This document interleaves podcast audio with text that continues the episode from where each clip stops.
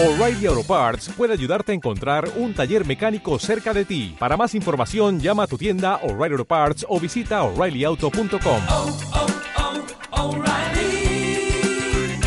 oh, Parts. Anímate a hacer de tu vida una historia de amor. El amor de los comienzos. Todos los descubrimientos tienen muchas ganas de encontrarte. Hasta las estrellas usan telescopios para buscarte. Aclaro, Dentro de los accidentes imprevistos y las posibilidades. no es poca cosa. Eventualidades, choques estelares. La casualidad de poder vernos es. Radio Galilea, Somos diferentes cielos en un mismo mapa. otro mundo, Échale sal al café. es posible. No está mal ir a probar. Tenemos la misma sed, con distinto paladar. Y tú, aquí, y yo, allá. Hola, buen día, Claudio. ¿Cómo va ese viernes? A las 11 y 30 en punto me escribe. Una vez de viaje, hacia un retiro, el sacerdote que viajaba con nosotros nos hizo sacar la mano por la ventanilla y dijo, sientan el viento. Ahora agárrenlo. Nadie puede, ¿verdad? Así es el Espíritu Santo. Se siente, se sabe que está, sobre todo cuando abrís las manos.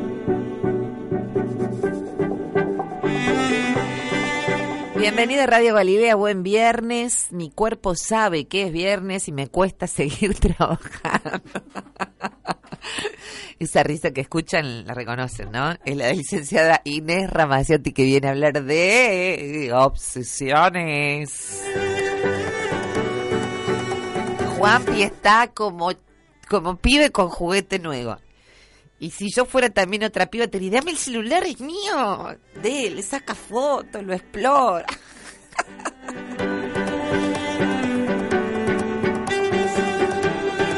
Acá tenemos una canción que nos mandan, gracias, la ponemos después, ¿sí? Y me dice, a ver, ¿qué me dice acá? Pero no puedo subir. Esas barritas laterales, que son las que suben y bajan, ¿por qué son tan finitas? Mira, tienen un milímetro, anda a embocarle en un milímetro. ¿Qué lo...? Buen día, soy Eric de Uruguay, les envío esta preciosa canción. Gracias, Eric. Ahora nos vamos con las obsesiones y después nos obsesionemos con tu canción. ¿Cómo anda Uruguay? Linda, linda provincia fraterna. Linda, linda. La conocí hace muy poquito. Qué lindo que es Uruguay. Eric, un abrazo muy grande. Ya vamos a escuchar tu canción. Bueno, eh, se lo propuse mm, hace poquito a Inés cuando estuvo aquí a hablar de las obsesiones, porque la verdad es que, bueno, encuentro cada vez con más frecuencia comportamientos así obsesivos. Se puede a veces vislumbrar de la obsesión con una cosa o con las cosas, por ejemplo, la obsesión de hacer las cosas de tal, de tal o cual manera, eh, personas que son a lo mejor tan rígidas y estructuradas, como se dice vulgarmente, tan detallistas, tan minuciosas, con algunos aspectos que tienen que tener todo tan planificado que, bueno, a veces realmente resulta pastoso, muy pastoso avanzar, digamos, porque es como si se pusieran nerviosos si todo no está demasiado muy planificado. Les cuesta como abrirse a lo espontáneo, a lo novedoso, les cuesta. No, no, no abro ningún juicio al respecto, ¿no? Solamente que se nota que, que se ponen ansiosos. Otras veces la obsesión, me he dado cuenta, según observado, tiene que ver con las ideas. No es con las cosas, pero es con las ideas. ¿Viste? Esas personas que se trancan en una idea y no hay forma, no solamente de sacarlas porque uno quiere sacarlas de esa idea, sino de conversar, abrir otros campos. Uno habla con, con esas personas obsesionadas con la idea y parece como que te escuchan, ¿eh? porque no es que no te escuchan, te escuchan, pero vuelven otra vez a la idea central. Están como fascinados con la idea y el hechizo que genera esa fascinación resulta como difícil transitar otras ventanas, otras... Y no estoy hablando ni de fanatismo religioso, ni nada, de la idea, la idea pronta. Entonces una persona está conversando y viene una idea a su cabeza y ahí se queda y no la sacás de acá. Y vos le explicás y le explicás y le explicás y parece que te entendió. Incluso haces acuerdo. Pasa el tiempo y vuelve otra vez. Bueno, algunas pinceladas, tal vez haya muchas, pero muchas más de lo que es justamente eh, las obsesiones. Inés Ramaciotti está con nosotros para compartir este tema. ¿Cómo te va, Inés? Hola, ¿qué tal? ¿Cómo están? Bien, bien. Vamos con las obsesiones entonces. Eh, bueno, vamos a aclarar porque eh, hoy en día está tan de moda decir que tengo TOC. Ah, claro. Todo el mundo tiene TOC. Eh, vamos a aclarar qué es TOC, trastorno obsesivo compulsivo. ¿Por qué diferencia? Porque no todas las obsesiones llegan a ser un TOC, un trastorno como tal. Hay obsesiones que son normales en la vida de las personas y hay otras que ya eh, por las características que tienen, estas obsesiones pasan a ser eh, parte de un trastorno psicológico importante como es el TOC.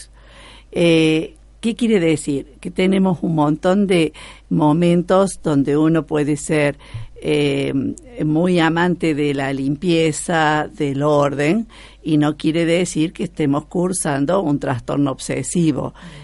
Porque, bueno, habitualmente dice, ay, sí, yo soy maniática de la limpieza porque tengo TOC. No, no tenemos TOC. Eh, el TOC tiene que tener otras características que ya las vamos a definir. Quiere decir que son ideas, pensamientos, eh, acciones, eh, imágenes que se nos vienen que de alguna manera irrumpen en el pensamiento y que no lo podemos controlar. Por eso bien dijiste vos, parece que llegamos a un acuerdo con una idea y la persona de pronto vuelve a lo mismo y vuelve a lo mismo y no hay forma de poderlo modificar porque eh, aparece como eh, un infiltrado no deseado para la persona y que no lo puede controlar. Eso es cuando se tiene TOC. Esto no? es cuando se tiene una obsesión. Ah, Para que llegue a ser un TOC, tiene que tener la característica que de alguna manera aparece la segunda parte de- del trastorno obsesivo, que aparece la obsesión, y a posteriori viene la compulsión para contrarrestar la, la obsesión. Es decir, que compulsivamente hago algo para tratar de parar esta idea que me, me, me está pujando por, por salir y que no la puedo controlar. Entonces tendríamos la compulsión.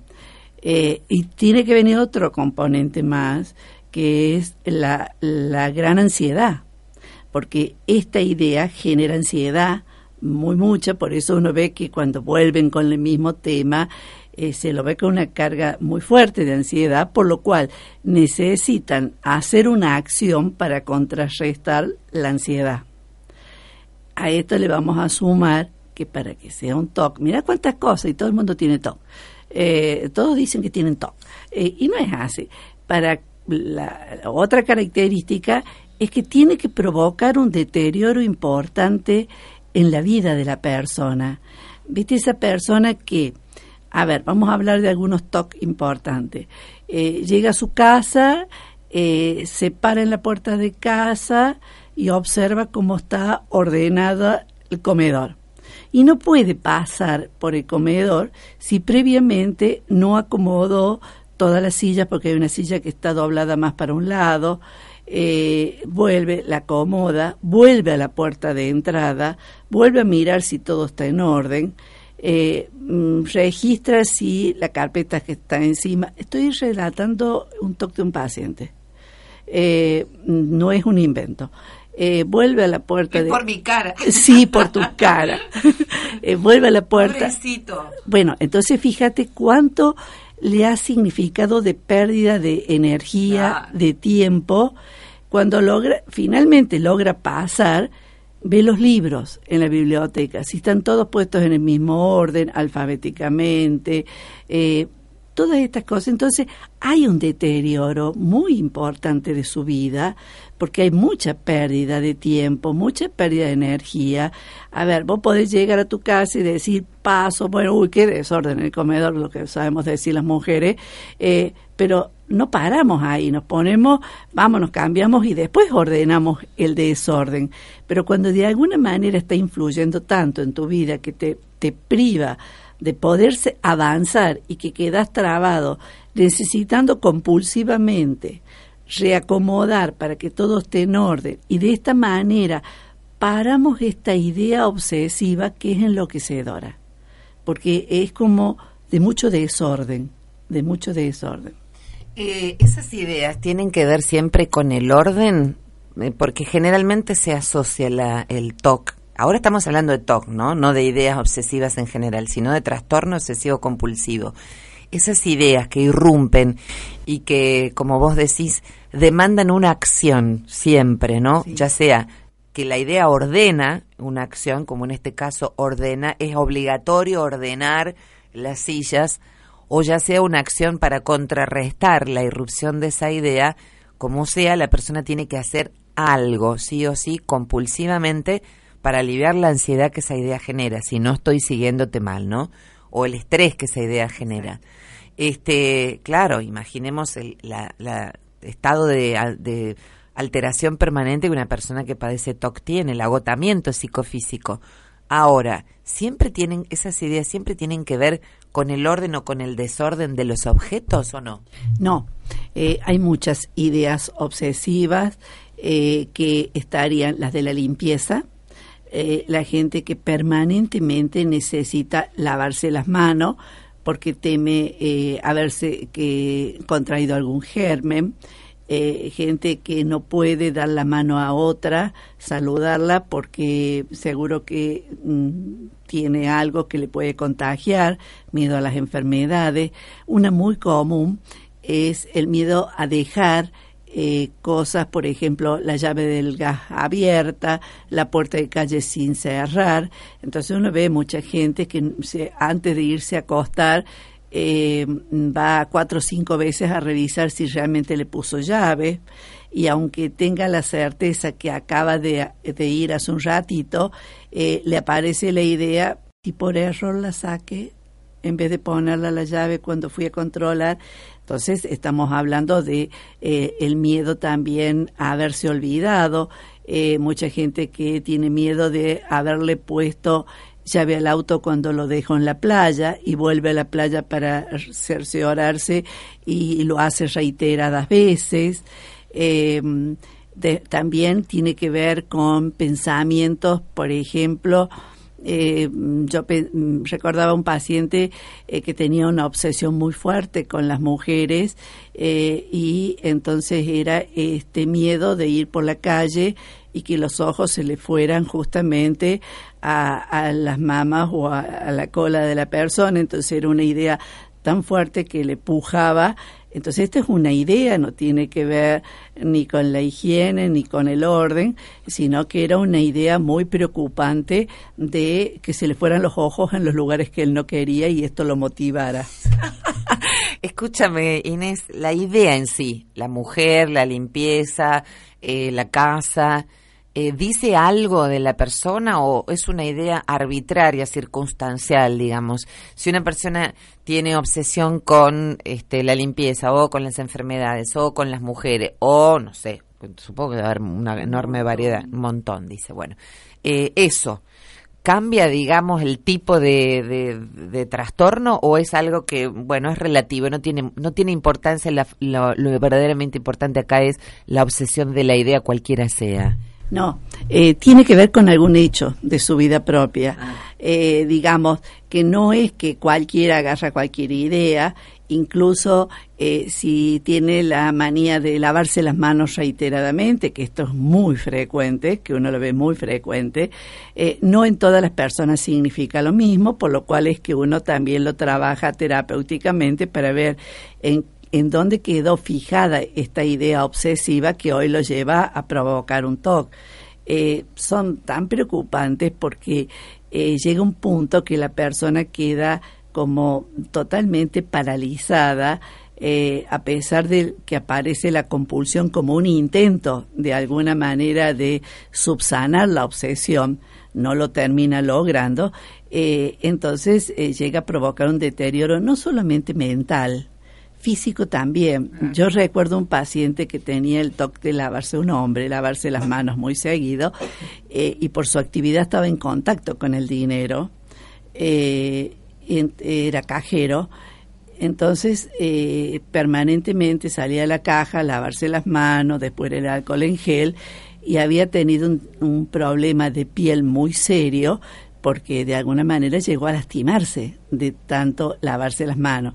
Evidentemente que tiene que ver con cosas de su historia, eh, como cada TOC responde a algo. Esta persona que yo recién decía, su miedo a mirar a las mujeres y demás, bueno, tenía algún contenido religioso muy fuerte que no le permitía eh, poder mirar eh, una mujer, mujer tranquila. tranquila, sin fantasía, vaya a saber qué cosa, que tenía que contrarrestarlo con una cuestión compulsiva que era eh, invocar jaculatorias como para evitar que le volviera este pensamiento de mirarle la cola a las mujeres. Claro. Bueno, vamos a una pausa musical y seguimos. Vos podés hacer tus preguntas, contar tus obsesiones, porque no nos vamos a quedar solamente en el TOC, trastorno de obsesión compulsiva, tra- trastorno obsesivo compulsivo.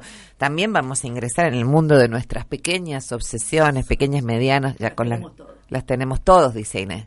Ah, ah, voy a empezar a pensar cuáles son las mías. Bueno, vamos. a- Vos también pensás, Juan Pablo, cuáles son las tuyas, las obsesiones, todo un tema que estamos desarrollando con la licenciada Inés Ramaciotti. Ya volvemos.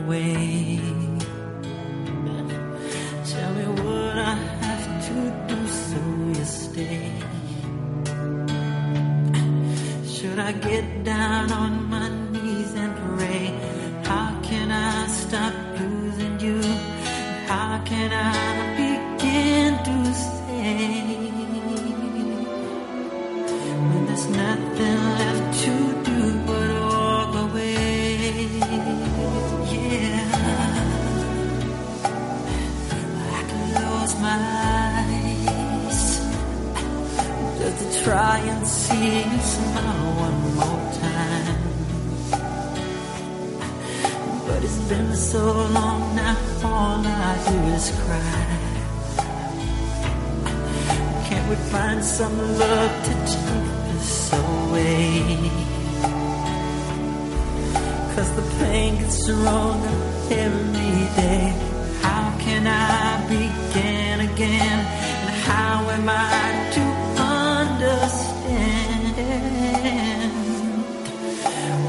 nothing left to do but walk away?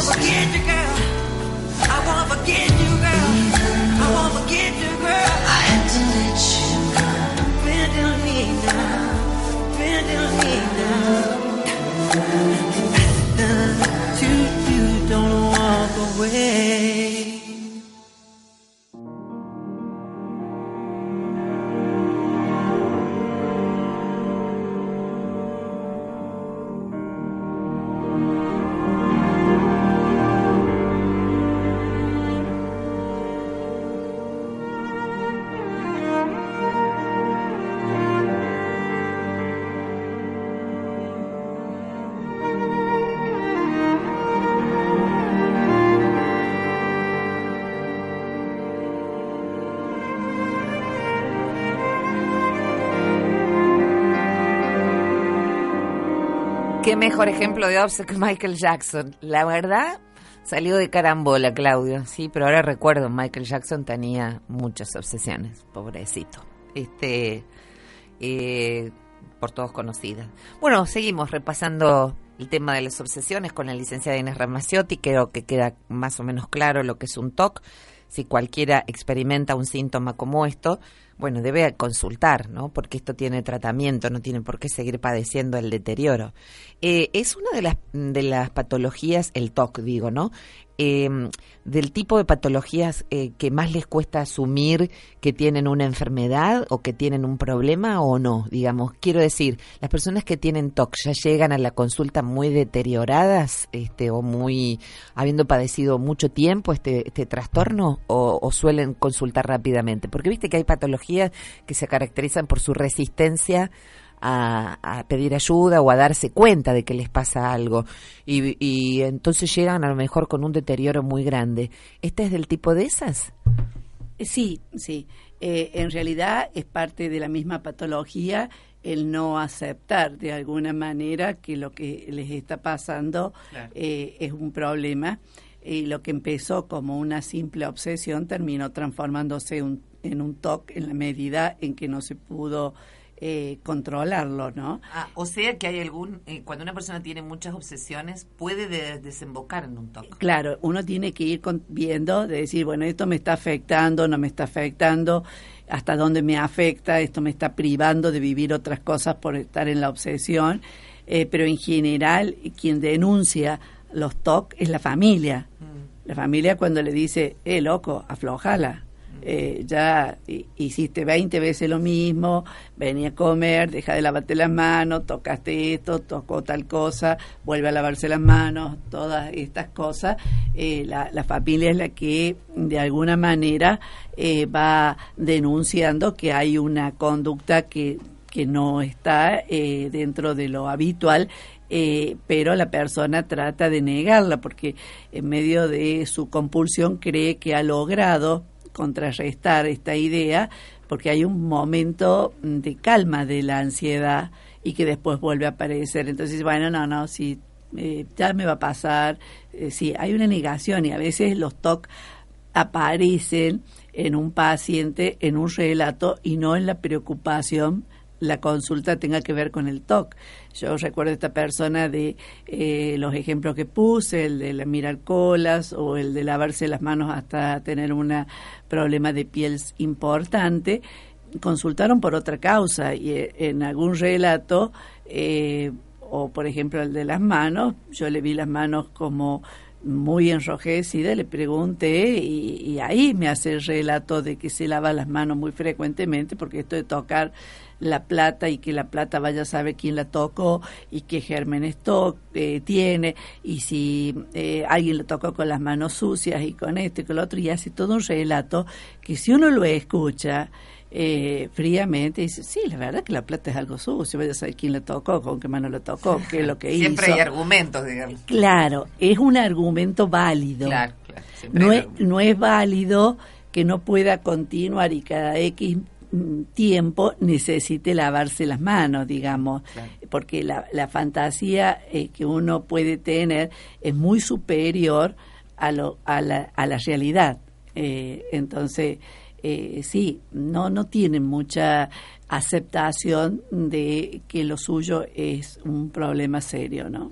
Bien, las obsesiones eh, generan también algún tipo de personalidad, es decir, hay, hay otras extensiones, ya no solamente del TOC, las obsesiones, hay otras extensiones a la personalidad del, del obsesivo. Mira, vamos, vamos un poquito al origen.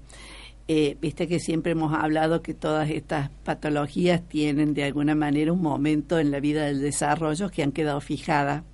Las obsesiones tienen que ver con fijaciones en la etapa anal. Eh, evidentemente, si en la etapa anal hubo alguna eh, mal eh, resolución, un control del esfínter mal hecho, con una mamá muy obsesiva, eh, una familia muy rígida, un montón de características que no permitieron de alguna manera que esta persona pudiera eh, concluir la etapa eh, con toda exitosamente y quedar algún punto de fijación, es muy probable que haga eh, obsesiones y que corre riesgo de hacer un trastorno obsesivo. Eh, pero entonces no todos tienen el problema en la etapa anal. También hemos hablado que los que tienen en la etapa depresiva hacían depresión, los que tienen en la etapa fálica hacen trastornos más de tipo histérico. Eh, digamos, eh, esto es lo que nos marca que de alguna manera unos hagamos obsesiones y otros hagan otro tipo de cosas. Pero en esto quiero ser clara que no se da sola la obsesión. Eh, generalmente viene teñida con, con otros aspectos. No, no, no. Es, es muy particular cuando nosotros los profesionales decimos es de libro. Es de libro porque responde a todo y porque está puro. Pero si nosotros nos permitimos a veces tener esta mala expresión, la verdad, como una expresión, es de libro, es porque no aparecería con tantos componentes de otras características, no enfermedades, características. Un obsesivo que tiene algunos aspectos depresivos, un, eh, un obsesivo que tiene algunos aspectos más de tipo histérico. Entonces, eh, viene, eh, no es que todos vamos a tenerlo, sino quien tuvo la posibilidad o la de haber hecho una fijación en la etapa anal. Bien, y las obsesiones, digamos, vos decís, todos tenemos obsesiones. Eh, ¿Cómo se presentarían esas obsesiones, digamos, que estarían dentro de lo tolerable, por decirlo de alguna manera? Bueno, por ¿no? ejemplo, una muy común de las mujeres, eh, bueno, La limpieza. La limpieza. Mm. Eh, muchos hombres es ser muy ordenados. Mm. Eh, hay eh, hombres que, por ejemplo, eh, llegan a su casa, cuelgan el saco, cuelgan Tienen el ritos. pantal- eh, ritos, rituales, rituales. Ritual. Aclaramos que los rituales en este man- en este campo no tienen que ver con este el, el culto, digamos, No, con no, rito no. religioso, sino Ritual tiene que ver con la repetición, Claro. como siempre tener esta característica, Claro. ¿me entendés? Sí. Bueno, por eso dije, todos tenemos. A mí me cuesta mucho acostarme en una cama que no esté tendida como a mí me gusta. Y puedo llegar a levantarme y acomodar la sábana, porque dije, yo necesito que la sábana esté de igual para los dos lados, que yo no tire y me quede destapada de un lado, esas cosas, y que por ahí me cargan ya familiarmente, porque dice, deja de hinchar con la cama, era una gran cuestión con mi marido que lo hacía levantar para tender la cama, pero... eh, no me digas que estaba acostado y vos decías, levántate, Rodolfo. Levántate, porque Ay, cómo sábana te no, bancaba. no tan pareja y después yo voy a estar con la cola destapada. Cuando uno de los dos tira para un lado te queda... Pero qué graciosos los argumentos que se ponen, ¿no? Exacto. Uno se enamora de esos argumentos. sí. se convence. Se convence, sí. Porque era cuestión que yo tirara más fuerte y me la tapara. ¿no? Claro, muy simple, muy simple eso. Era la necesidad esta de que tuviera pareja. ¿Y qué pasa cuando, eh, por ejemplo, un tal Rodolfo, vamos a imaginar, eh, Sí. un tal Rodolfo te dice, che, dejate de joder, este, esto se soluciona así. Y, y hasta a veces se enoja el familiar o el amigo, lo que sea, por al percibir la reiteración, digamos, de la obsesión, se enoja y te hace la contra solamente por el hecho de querer curarte a sopapazos, digamos, ¿no? Eh, ¿qué, qué siente, digamos? Si es una obsesión, uno la puede manejar. Si ya llegó al trastorno de ser un TOC, genera tanta angustia Claro. que realmente capaz que la persona no duerme en toda la noche. no te Ah, vas a bien. creer que todas las noches se levantaba. Había veces que me decía, deja de hincha, dormí igual.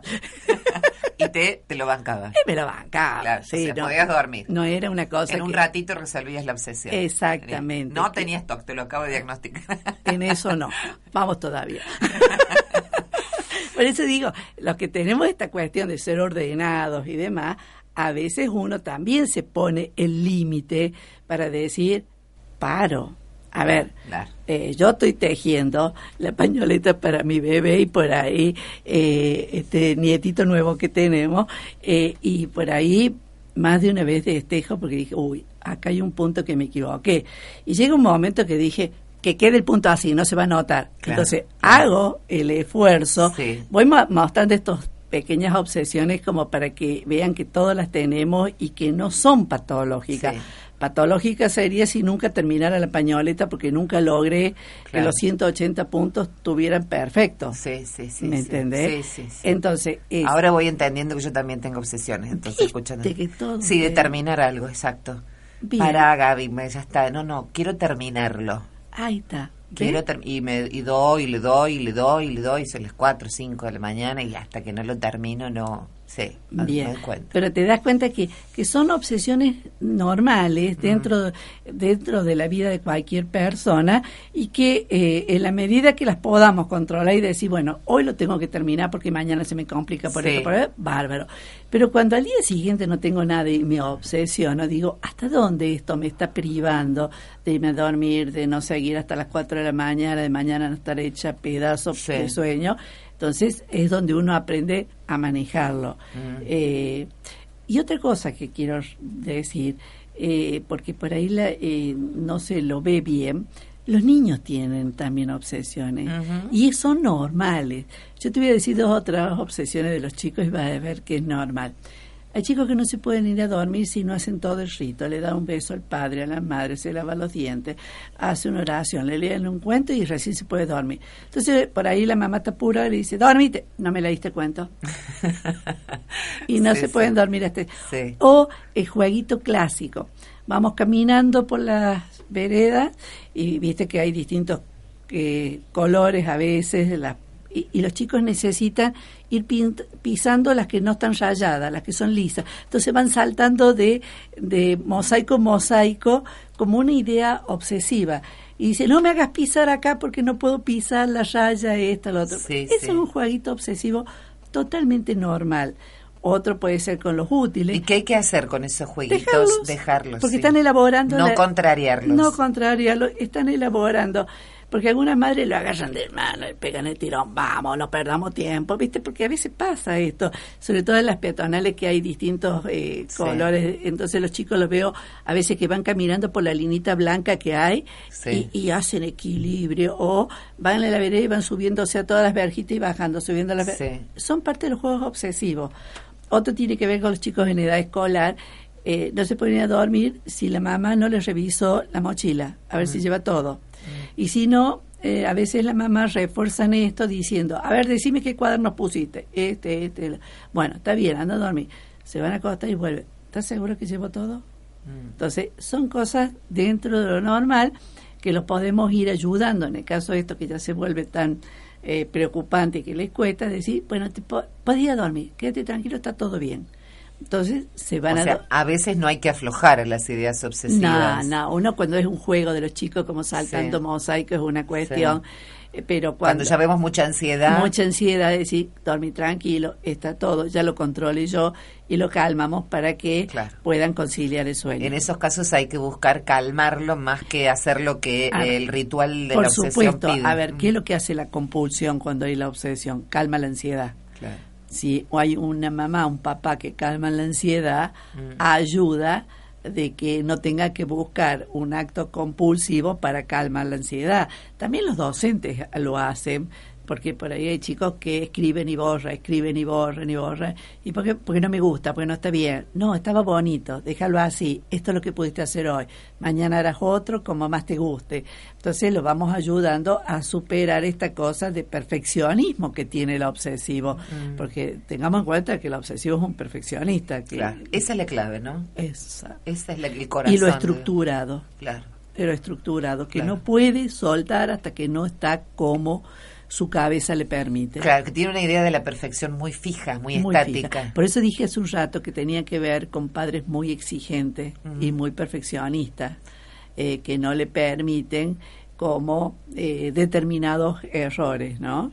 Entonces, frente a un error, yo recuerdo algunos chiquitos muy chicos que comer un caramelo y con chiquitos de 3, 4 años, ¿dónde hay un tachito para tirar el papel? Preguntan, cuando Claro. en realidad cualquier chico, ¿qué es lo que hace? Lo Eh, tira y no más. O lo deja sobre la mesa. Claro, a los tres o cuatro años no es, no digamos, lo más ideal. Así, ay, qué chico hermoso, qué divino, qué ordenado, qué qué bien bárbaro, mira, qué Error. educadito, Ah, qué educadito. Qué educadito, claro. Sí. Me impacta y no. Cuando vemos gigantes chiquitos, este, algo anda mal. Digamos. anda mal, ni Claro. más ni menos. Eh, a veces los adultos se ponen contentos de comportamientos adultos en los niños y en realidad habría que Preocuparse un montón. hay que preocuparse un montón. Muchas gracias No, por no, todo. Inés. Un placer, Eh, como siempre, escucharte. Gracias y nos vemos en 15 días. En 15 días nos estamos viendo. Para, para, para, para, para. Llegó un mensajito, lo quiero leer porque dice acá. a ver. Eh, voy en bici. Se me fue. Voy en bici por la calle riéndome con sus ejemplos. Gracias. Ay, qué hermoso. Me alegro que le puso feliz. Magali, nos reímos las dos. Y bueno, hay que tomarse con buen humor también. Ah, yo me río mucho de mis obsesiones. cuando, cuando me paro y co- corrijo la, la cama. Y la digo, tacita, yo siempre me acuerdo cuando contabas lo de la tacita, que te, tomaban el té y una tacita no era del juego, y te levantabas y Bueno, tenía toda una historia y no soportaba que las tazas me den en una taza grande con un plato chico y una cuchara grande. Dije, qué feo que queda esto. Fíjate la diferencia con un paciente que tenía todas las tacitas acomodadas por colores. Entonces tenía dos tacitas de cada color y no podía ponerlas en el, en el estante de cualquier manera. Mm. Entonces era eh, siguiendo los colores del arco iris. Así debían estar las tacitas acomodadas, que no es lo mismo lo que me hacen a propósito mis hijos y mi hermana de ponerme un plato chico con una taza grande para provocarme. A propósito. A propósito. Que te pone una taza de café con leche con un platotito de café. de café y la cuchara sopera. Y me dice, ¿tenés algún problema? Y yo me pongo a llorar de la risa. Qué saludable una familia que se ríe de los propios rayes, ¿no? Exacto, Qué es hermoso, nos reímos muchísimo. Es hermoso tomar los propios rayes, raya en el sentido literal de la palabra, cuando la púa queda como rayada, Sí, ¿viste? En un... sí, son rayos. Sí, sí. Estoy pensando ahora, ¿sabes? Ya, ya, ya nos despedimos, pero se me vino al tema. Este, em, vos hablabas de que determinadas acciones generan como una, como que calman la ansiedad, ¿no? Sí. Pero también yo he observado como que generan un cierto placer, como que la persona perfeccionista disfruta, por ejemplo, de que todas las perchas estén iguales o de que, bueno, todas las tazas sean las mismas. A ver, estoy tratando de recordar el, el tanto retiro que tengo ahí con tanta gente, este, bueno, no me acuerdo ahora Pero qué no, más, mira, ¿no? eh, que los zapatitos estén ordenados a la hora de irse a dormir. Pero- lo disfrutan porque lo, lo refieren este como como con cierto placer no como con cierto orgullo de sí mismos Sí, no. Eh, pareciera que hay un disfrute, pero no hay un disfrute. Ah. Eh, en realidad hay una calma de el disfrute podrá tener que ver con la calma de la ansiedad claro, pero no hay disfrute me acordé de otro ahora que dijiste ¿Cuál? que tenía varias eh, sogas para tender la ropa y en cada soga tenía que poner las prensas del mismo color entonces Ah. eh, y si no estaban las ropas Claro. prendidas con Claro. cada prensa de eh, la soga de las verdes de las rojas de las amarillas no podía quedarse Mm. y ella lo contaba orgullosa decía miras qué bonito que queda pero en realidad era una justificación que había logrado calmar la, la angustia y la ansiedad que le generaba Claro. no poder agarrar de la bolsa de las prensas y Cualquier la broche. que venga el broche Claro, que venga. Claro está bien. Bueno a examinarse entonces. A otro mensaje a ver si llega acá. Tu, tu, tu. Eh, bueno dice hola bellas qué gran dúo por Dios par de genias las queremos mi pequeña Zoe le pasó con el alcohol en gel que lleva al cole. Terminamos en el médico porque llegó a lastimarse las manos. Le llenamos el tachito que llevaba al cole todos los días, el tachito de alcohol en gel. Sí. Nos decía que compartía, pero nos dimos cuenta que lo usaba ella más que nadie. A mí que no me salga la sábana de los pies, por favor, es terrible. Pobre hija, a la madre salió indudablemente. Abrazo, Genia Celeste, besos a ambas. Nos hicimos amigas en Facebook. De Inés hace unos días. Te pidieron amistad. Ay. Silvia se está riendo, dice jajaja, a ver qué dice acá. Eh, bravo. Ay, Dios mío. La Gaby sí dio cuenta de que es obsesiva. Sí, no, no es mi, mi tendencia, pero eh, la verdad es que Pero sí, cuando, sí, ay, cuando dijiste, porque me lo dicen los demás, me dice mi Ah. esposo, Gaby no puede seguir mañana y me gustaría terminar con esto, ¿viste? Porque es la preocupación de que algo inconcluso, Sí, me di cuenta de que también soy obsesiva. Reconoces eh, sí, tenías razón. Sí, tenías razón, corazón. Obsesivo por... Muy lindo al cubo, Excel. Cuando uno le reconoce, viste la otra sí. parte. Es lindo. Yo le eh. decía, bancame, vos sabés que soy un poquito temática con la cama. Además, ¿quién me va a entender más que él? Que es tan ordenado. Por Dios, qué cabeza ordenada que tiene. Yo soy un despelo. Chau, Inés. Hasta, chau, chau. hasta entre 15 y 10.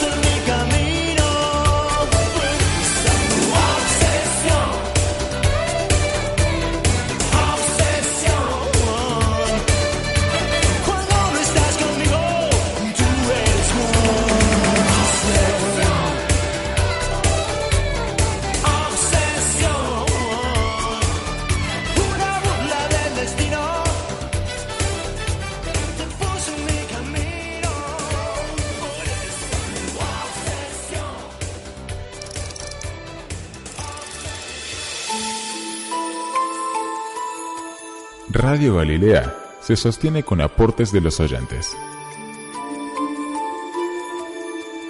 Tu ayuda económica nos permite continuar en el aire y ampliar el proyecto.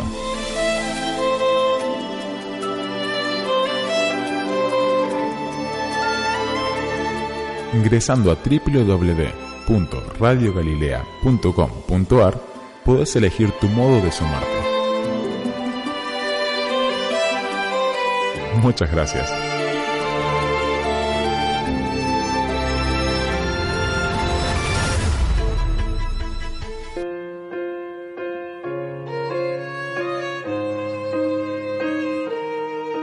En Radio Galilea, la música se queda bajo la